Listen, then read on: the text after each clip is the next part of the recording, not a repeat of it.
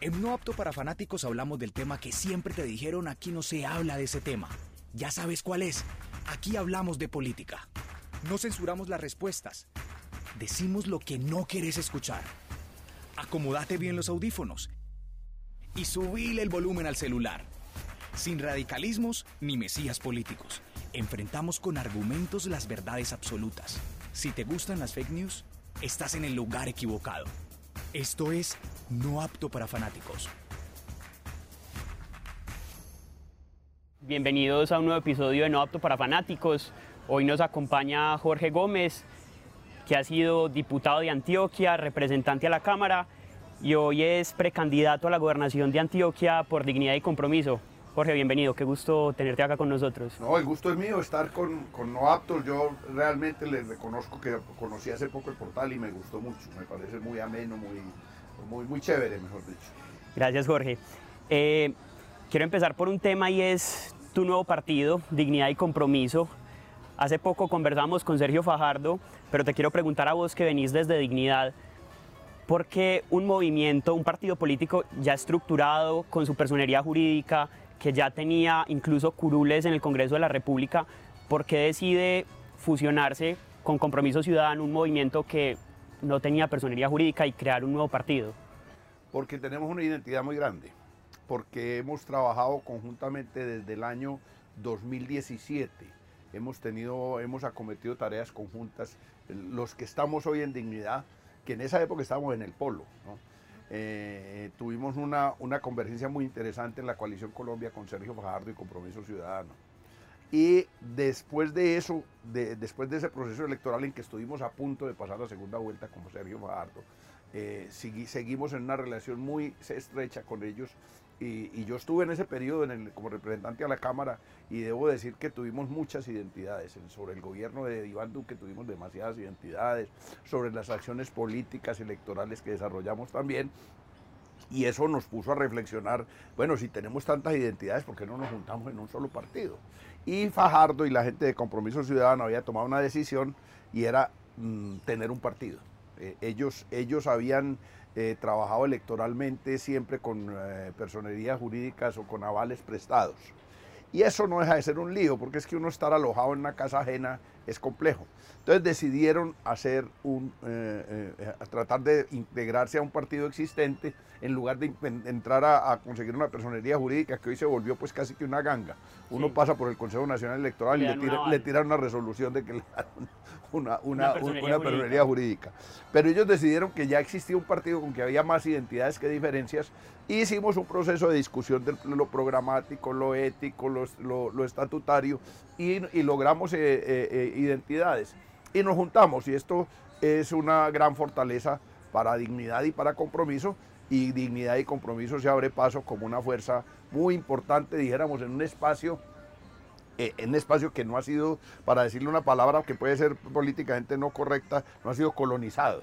O sea, hay un espacio de ciudadanos enorme que a veces están con las posiciones de la extrema derecha, a veces con las posiciones de la extrema izquierda, pero que fluctúan entre unos y otros sin identificarse con ellos sino con otros unos criterios distintos.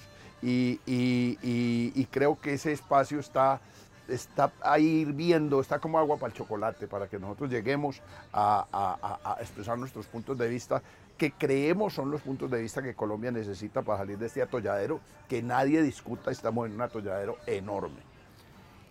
En esa misma línea, Jorge, te quería preguntar, eh, cuando Sergio Fajardo fue gobernador de Antioquia, vos eras diputado a la Asamblea Departamental y fuiste uno de sus grandes opositores. ¿Qué te lleva hoy, casi 10 años después, a integrar un partido con, Sergio Fajardo?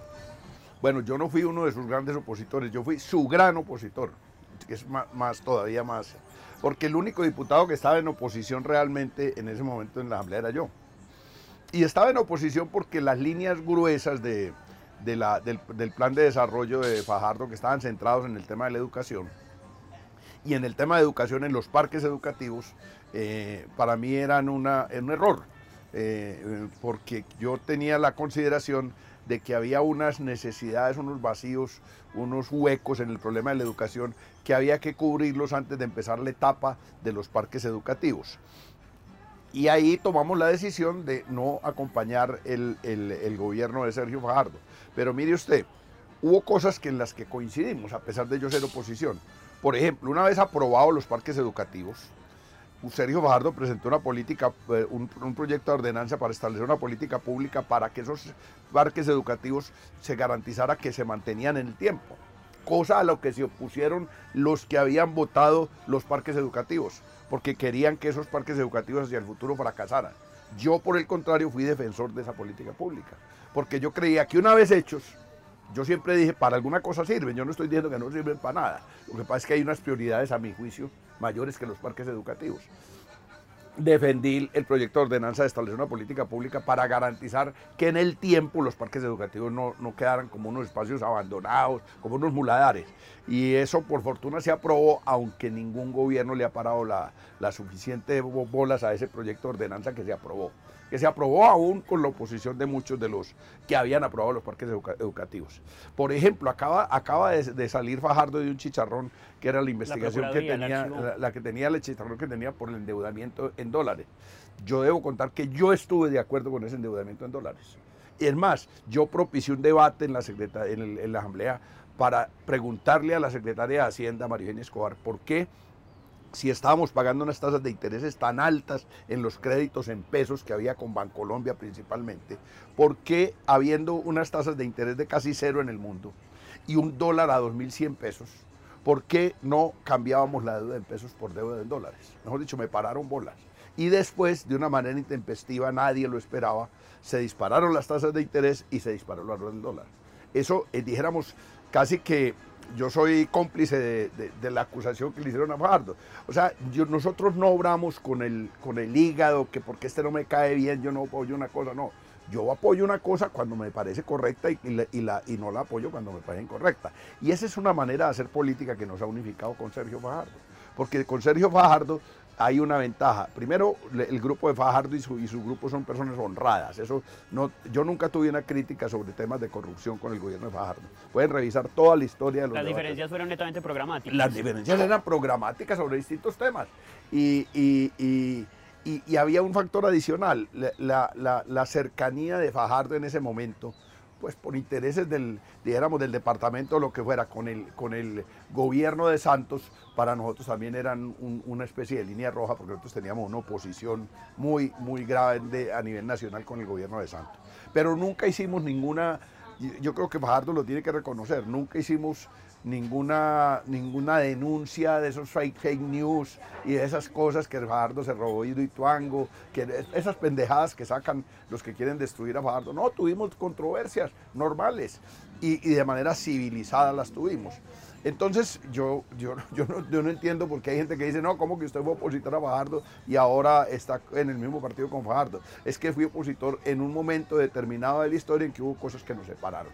Hoy es otro momento de la historia y otra estancia, porque es la instancia nacional y es otro momento. No es lo mismo el, el, periodo cuando Sergio Fajardo fue gobernador al periodo que vivimos hoy. Entonces, en el hoy y el ahora tenemos muchas más coincidencias que distancias. Entonces, y nunca la, la, controversia con Fajardo fue una línea roja decir, este es un enemigo de la nación, este es un vendepatria, este es un tipo que le está entregando el país a, intereses extranjeros, es un agente de multinacionales, que esas son líneas rojas para nosotros. Eh, nunca fue una línea roja con él porque nunca tuvimos esa discrepancia. Entonces yo lo veo como natural que hoy estemos juntos. Si querés escuchar conversaciones incómodas y derrumbar radicalismos, seguinos en redes. Estamos en Instagram y en Twitter como NoAptoCo. Jorge, ¿y esas diferencias cómo se salvan al interior de dignidad y compromiso? Sergio, que es una persona mucho más pro libre mercado, y ustedes que buscan más un, nacionalismo, un, proteccionismo económico. Muy buena, porque se lo voy a resumir con la frase que quedó en el programa en el programa quedó establecido. Nosotros somos partidarios de una renegociación de los tratados de libre comercio. Sergio considera que los tratados de libre comercio se deben renegociar si hay prueba de que son dañinos para la nación. Hay un acuerdo fácil.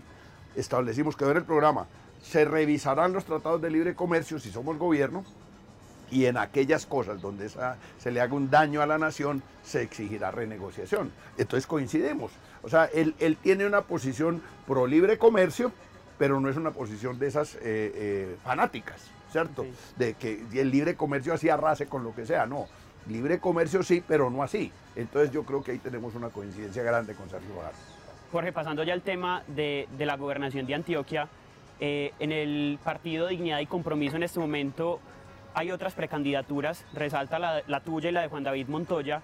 Te quería preguntar, ¿el partido qué mecanismo ha definido para elegir un candidato a la gobernación de Antioquia?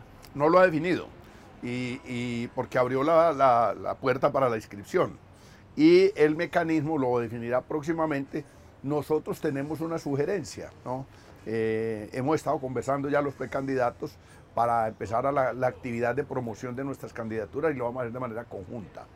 Eh, y es que el partido haga una especie de consulta, sondeo, mm, eh, eh, una encuesta, una cosa consultando con los militantes y los simpatizantes del partido. No una encuesta abierta, no, una consulta partidista es que en, las urnas. En una encuesta abierta tiene un problema, es que en la encuesta abierta votan los que después no van a votar por nosotros. Entonces, a nosotros que nos interesa que el uribismo o el petrismo le meta la mano a una encuesta de dignidad y compromiso. No tiene sentido. Entonces, debe ser en el círculo de la gente que va a votar por el candidato que escoja dignidad y compromiso. Entonces, ese es lo único que tenemos hasta ahora, pues, como punteado. Pero yo creo que en el partido no hay, no hay mucha resistencia a eso. Yo creo que ese es el mecanismo eh, eh, óptimo que los afiliados y los simpatizantes del partido que están dispuestos a acompañarnos en la batalla para la gobernación decidan cuál es el mejor nombre para poner en la contienda política. Ese es, dijéramos, lo más democrático y lo más cercano a la necesidad del partido. Porque si hacemos una encuesta abierta, es posible, le digo, en encuesta abierta yo tengo cierta ventaja, porque yo tengo más reconocimiento público, más trayectoria, dijéramos, pública que Juan David. Pero, pero, yo no voy a pelear que lo hagan donde yo tengo en el terreno, donde tengo yo más ventaja, porque no, no tiene sentido. Él puede tener más ventaja en, en el círculo de afecto, a dignidad y compromiso, no sé, o podemos estar equilibrados. Pero, pero dijéramos, la ventaja que me da a mí tener más reconocimiento no la voy a aprovechar para exigir que sea una cosa abierta, que le pregunten a toda la ciudadanía, no. Un candidato de un partido no lo puede definir la ciudadanía. Eso es un absurdo, eso, es un absurdo de falsa democracia. Un candidato de un partido lo define el partido y sus amigos. Y, y, van a la contienda con las ideas del partido y sus amigos. Eso de que vamos a consultarle a la gente, ¿cuál gente? Que gente, los que van a participar en una consulta de ese tipo, que de origen uribista o de origen o que están comprometidos con candidaturas de los corruptos, van a participar en esa consulta de manera honrada o van a tratar de que se, elija al que menos posibilidades tenga. Desde luego que van a tratar de poner al que menos posibilidades tenga. Eso no tiene sentido. Jorge, y en caso de que vos seas elegido en esa consulta interna, ¿qué papel entraría a jugar Juan David? O en caso de que sea Juan David quien resulte elegido, ¿qué papel entrarías a jugar vos en la campaña? Bueno, yo tengo, yo tengo esta, esta, esta idea que podemos, eh, eh, no le he compartido con David ni nada de esas cosas, pero me parece que sería sensato. Si yo fuese elegido candidato, eh, a mí me parece que Juan David debiera jugar un papel muy importante en, en asamblea. El que no sea elegido debe ir a asamblea. Pero yo no quiero repetir asamblea. Yo ya fui diputado tres periodos consecutivos y, tengo un candidato de, lujo para la Asamblea que le estoy echando el cuento a, Luis Peláez que se baje de la alcaldía y se meta para la Asamblea. Ahorita tocamos ese tema. Entonces, no, Luis todavía es el candidato a la alcaldía, no, no está sonando para Asamblea. Yo tengo el criterio de que lo que puede hacer Luis es tratar de unificar unas fuerzas, pero que a mi juicio hacia el futuro él debe, debe, debe, debe mirar seriamente lo de Asamblea. Pero bueno, eso todavía está sin definir.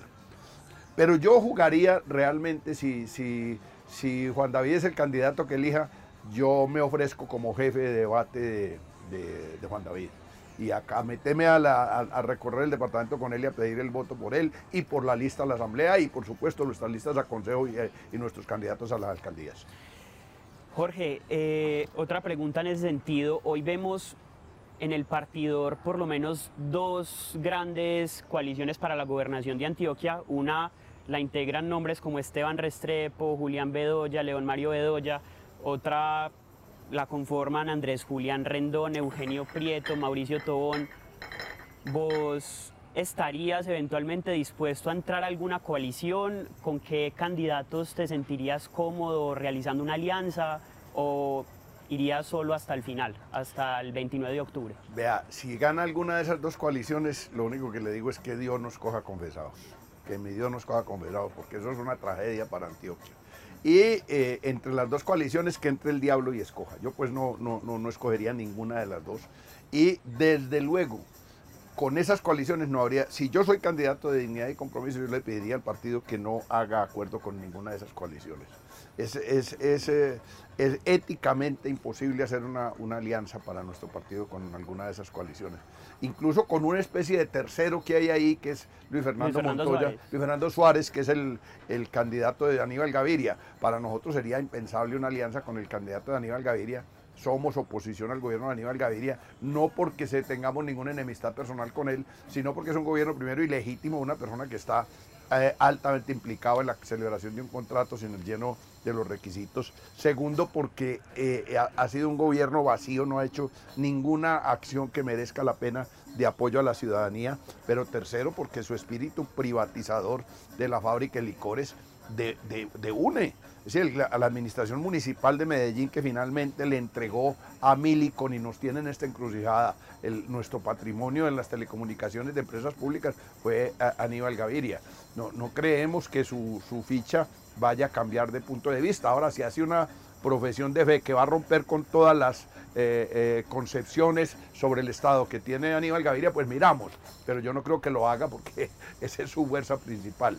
Así que yo creo que dignidad y compromiso puede buscar acuerdos si resultan fuerzas que coincidan con nuestros puntos de vista sobre la pulcritud en el manejo del departamento, sobre su independencia absoluta frente al gobierno nacional. No debemos tener una... Y, sobre la necesidad de que el, la gobernación de Antioquia sea una palanca para la generación de riqueza en el departamento y el respeto a los derechos humanos. Si no, es bien difícil hacer un acuerdo con cualquier otra fuerza. Y con esas creo que de entrada la diferencia es abismal. Entonces, podemos decir que en el panorama actual no encontrás una persona con la cual haya un consenso y puedan llegar a algún acuerdo. Es que por eso mismo es que estamos en, en, esta, ¿cierto? Mire que para la alcaldía hay una serie de gente con la que creemos que puede haber cercanía, ¿cierto?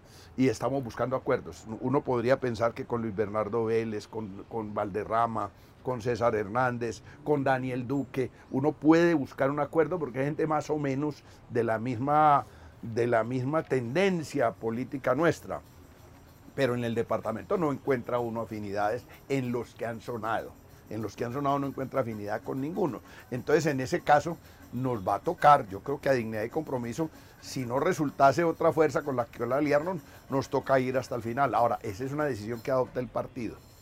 Yo tengo, yo tengo perfectamente claro que las decisiones, en el caso de los que somos candidatos de partido, las decisiones las adopta el partido.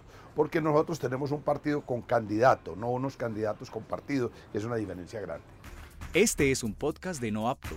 Seguimos en Instagram y en Twitter como No Apto Co. Jorge, en estos cuatro años las diferencias políticas y personales entre Aníbal Gaviria y Daniel Quintero rompieron la relación entre el distrito de Medellín y el departamento de Antioquia.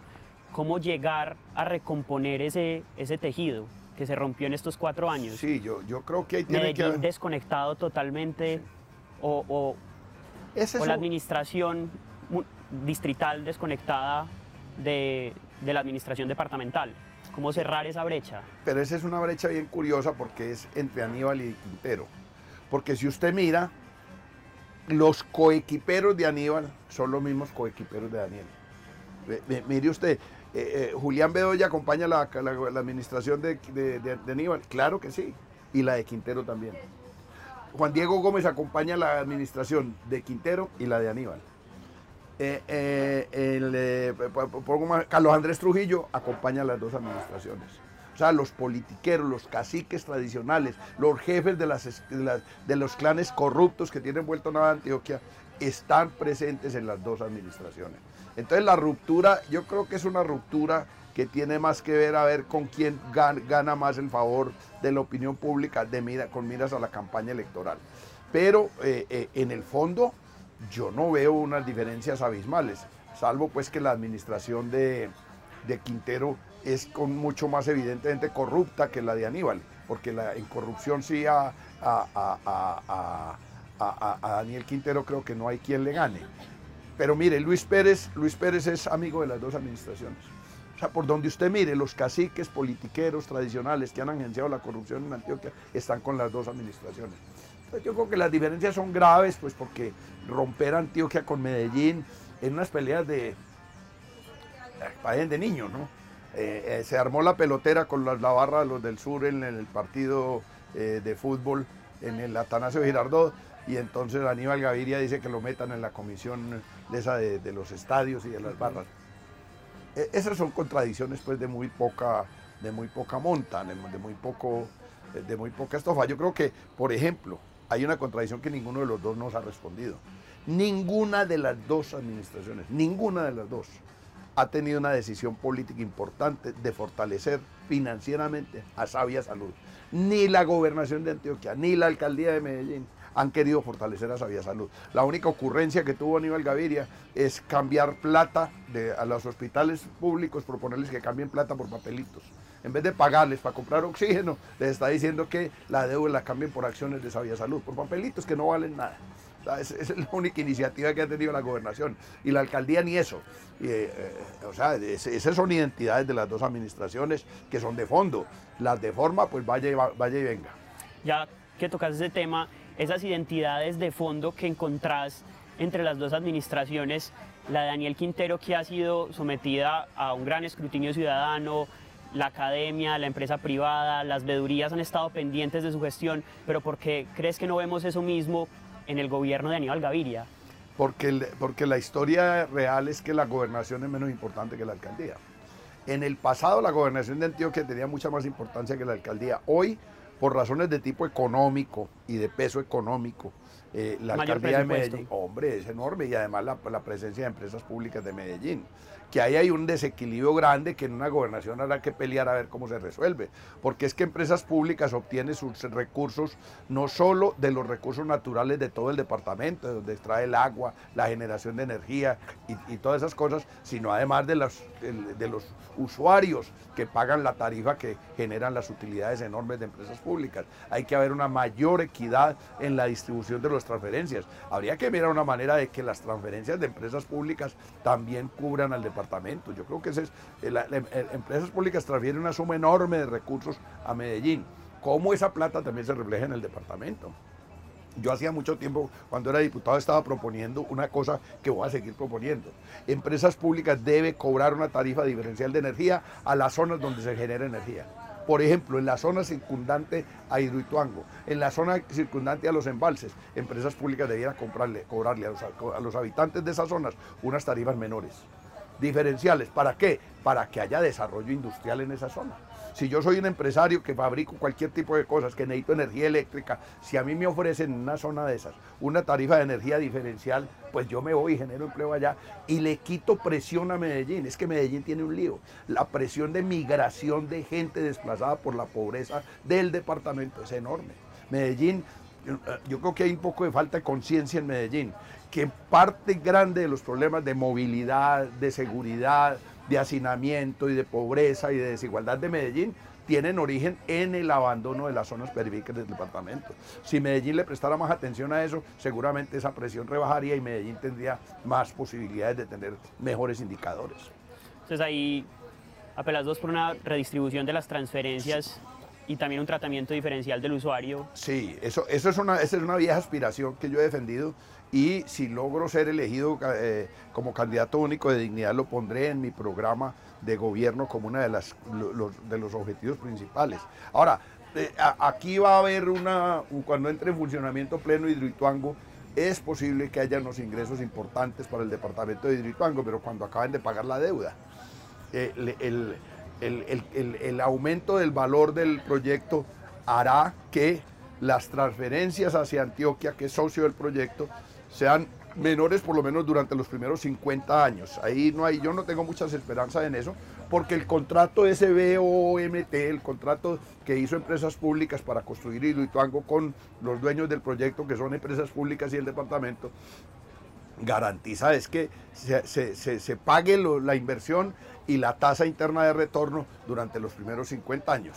Vamos a ver si esos 50 años alcanzan, porque es que el, costo del proyecto con, el, con la contingencia se ha disparado de una manera impresionante, el valor del dólar ha disparado la deuda que hubo que adquirir para hacer el proyecto.